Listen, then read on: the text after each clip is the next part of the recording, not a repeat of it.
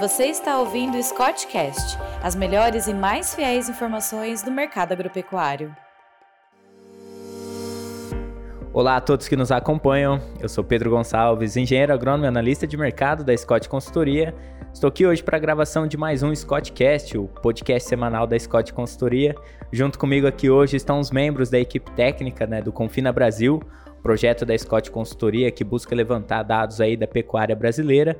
Estão aqui Rafael Poiani, zootecnista, Hugo Melo, engenheiro agrônomo, e Felipe Darras, médico veterinário. Todos eles também fazem parte da Scott Consultoria e são a, o, a equipe técnica né, desse projeto aí.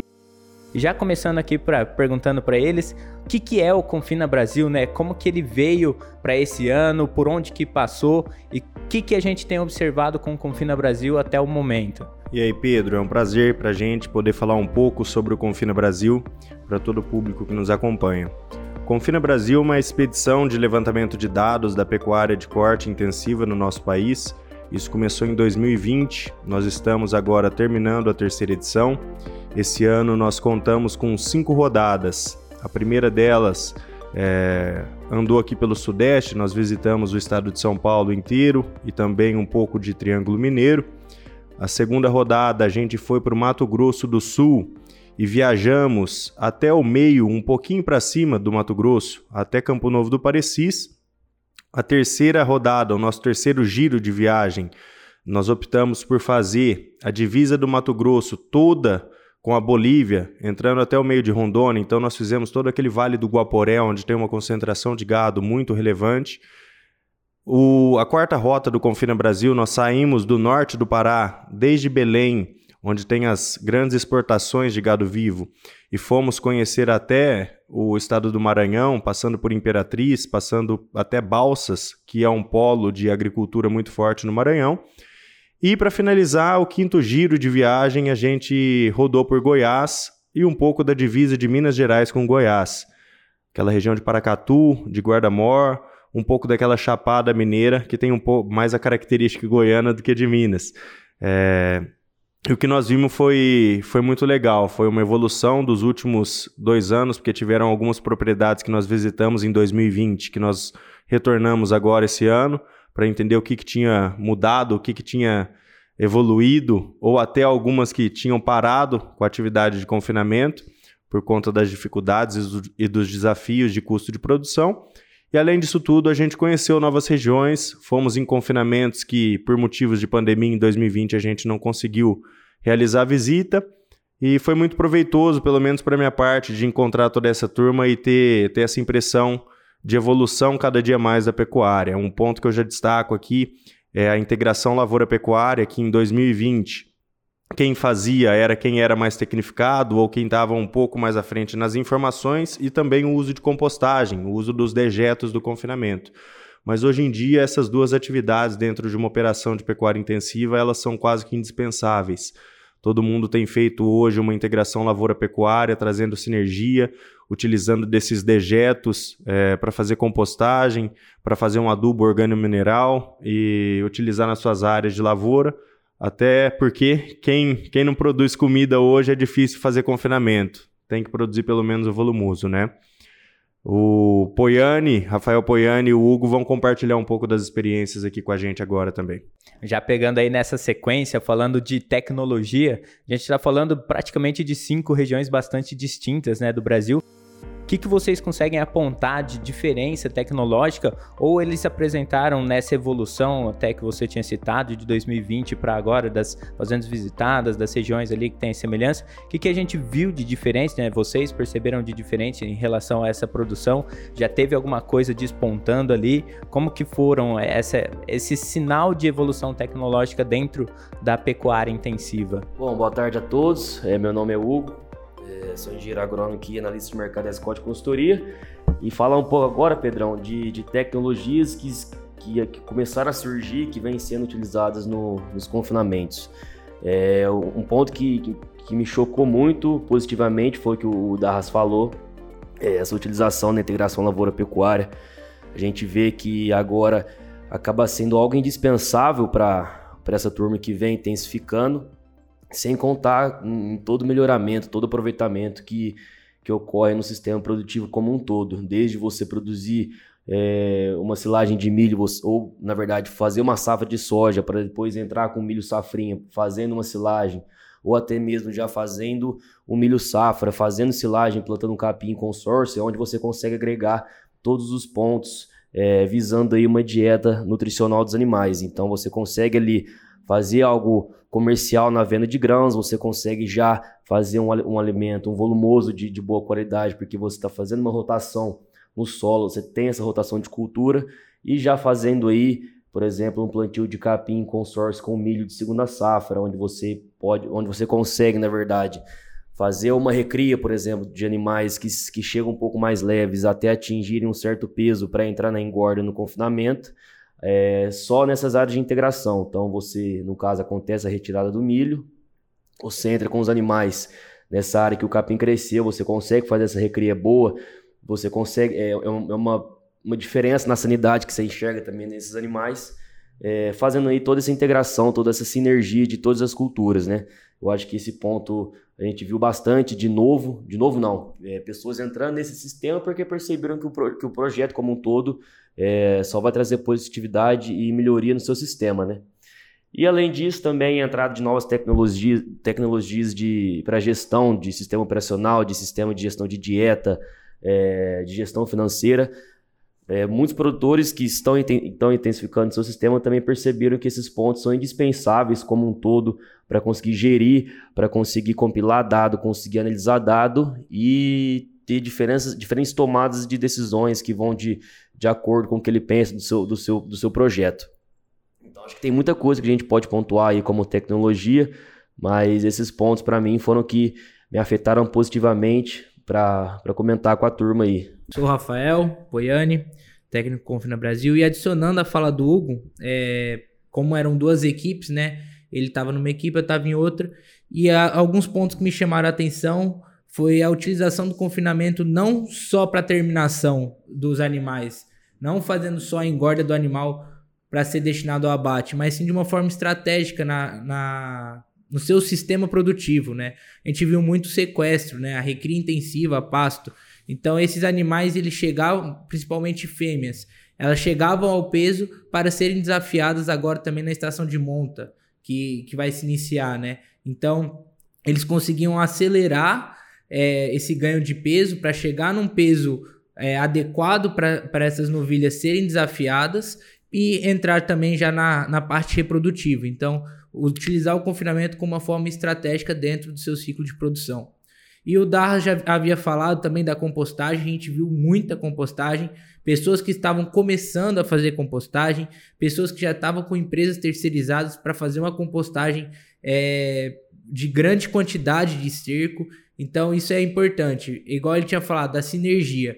O que a gente tem que pensar é o gado, o, o alimento ele é tirado da terra para ir ao animal, para ir para o animal. Esse animal ele consegue devolver algo para a terra de uma forma que faça com que tenha o um melhor proveito, né? Então, assim, essa compostagem com enriquecimento ou de fósforo ou de potássio, a depender da situação, é, é muito importante, porque ele devolve para o solo e auxilia na produção de uma nova comida ali para ele para os próximos ciclos. Só reforçar um ponto que o Rafael falou que eu achei que foi muito interessante para a gente também como um todo nessa viagem foi o uso do confinamento em diferentes pontos, não além, é, não só como é, formato de engorda de animal.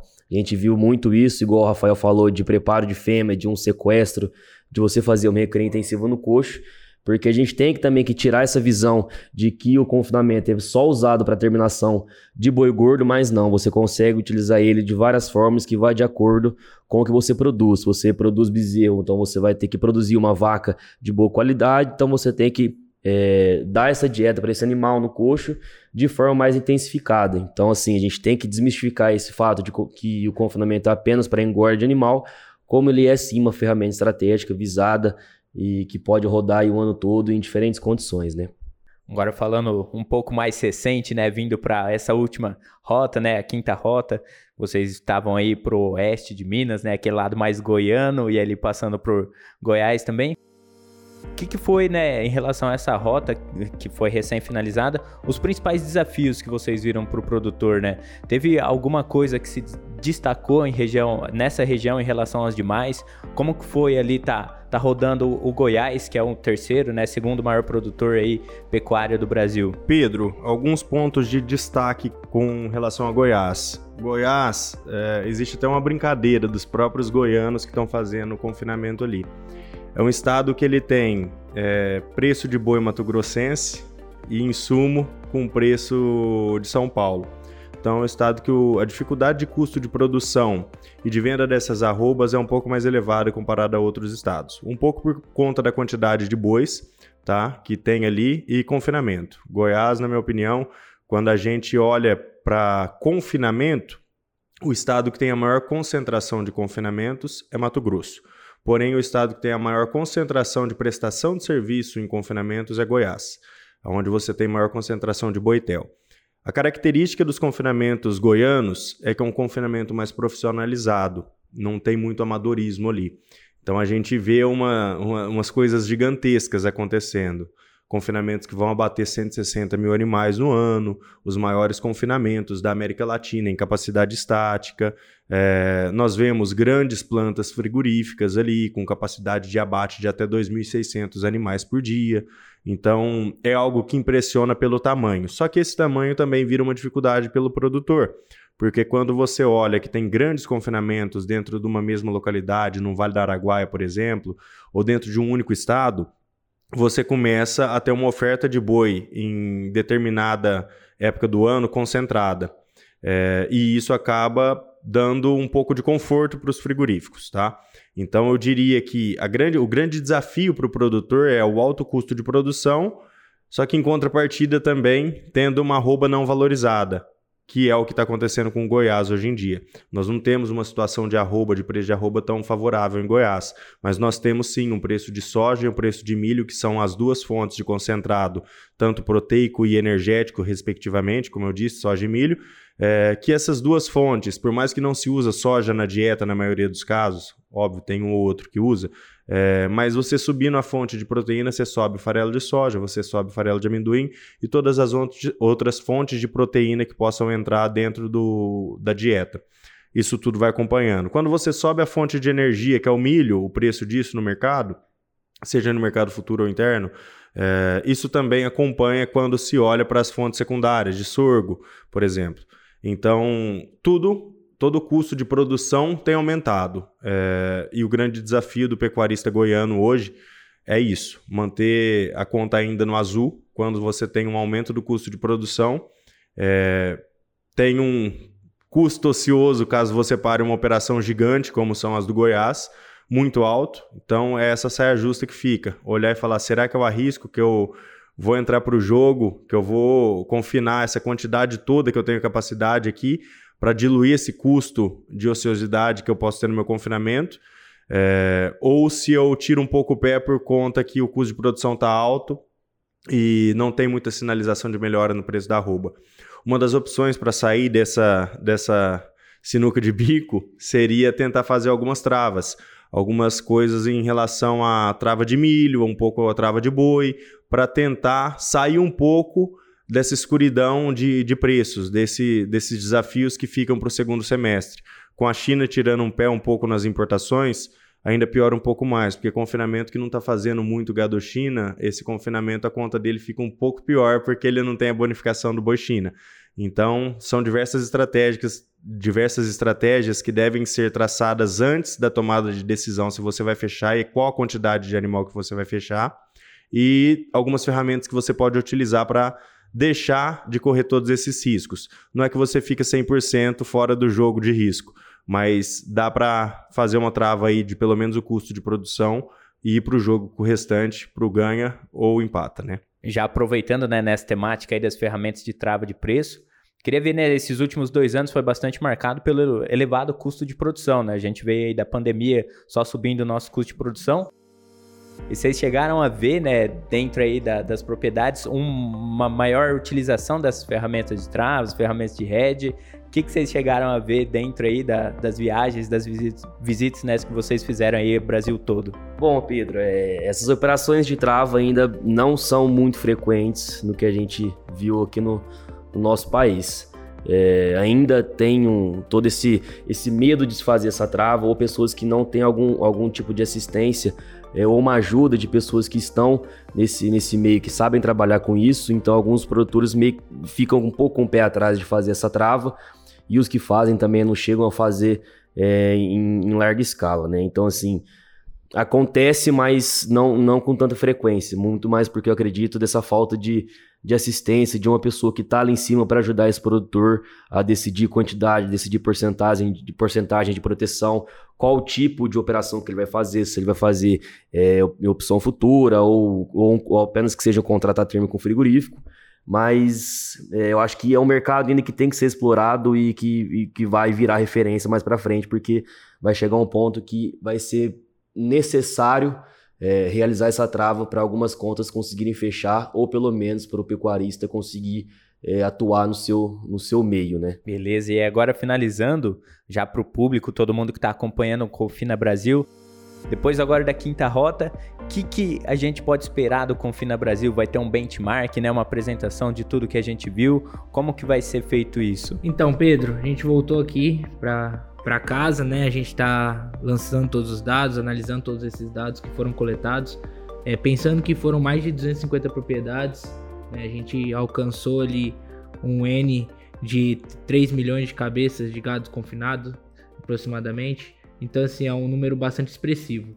E esses resultados, esse levantamento de dados que a gente fez, vai resultar nesse estudo que vai ser divulgado ao público de forma gratuita então, assim, a gente está escrevendo ele, a gente tá tra vai trazer algo voltado ao pecuarista para que ele possa ter subsídio para tomar as decisões dos próximos anos, já que a gente vê que a cada ano está um pouco mais apertada essa margem de lucro da pecuária, dessa pecuária profissional, né?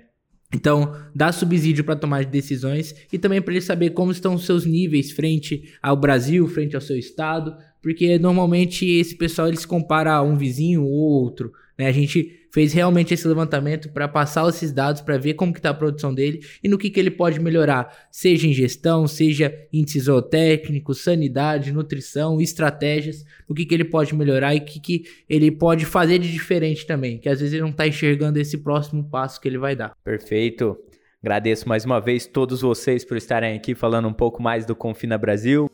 Vocês têm mais alguma consideração final, um agradecimento ao público aqui? Eu quero agradecer todo mundo que acompanhou a gente também pelas redes sociais, pelo Confina Brasil. É, a gente tinha bastante caixinha de pergunta, qualquer coisa assim do tipo no Instagram e a gente percebeu que vocês participaram e isso ajudou a gente a fazer esses conteúdos. Se vocês também quer, quiserem acessar esses conteúdos que foram feitos através de Reels, de vídeos, eles estão nos destaques do, do Instagram do Confina Brasil ou também nos stories lá também salvos. Tá? Então, o pessoal que quiser acompanhar, ver como que foi a nossa rota aí, já acabou, mas passar ali e vendo o que, que a gente foi, foi encontrando de legal, foi fazendo de vídeo, de conteúdo para vocês, tá à disposição lá no Instagram. Obrigado. Eu também gostaria de agradecer muito aos proprietários que abriram as porteiras das fazendas, os funcionários que nos receberam da melhor maneira e a todos os patrocinadores desse projeto que viabilizou toda essa rodada que a gente teve a campo aí, conhecendo o Brasil de norte a sul e trazendo informações para todo mundo que está de casa, tá?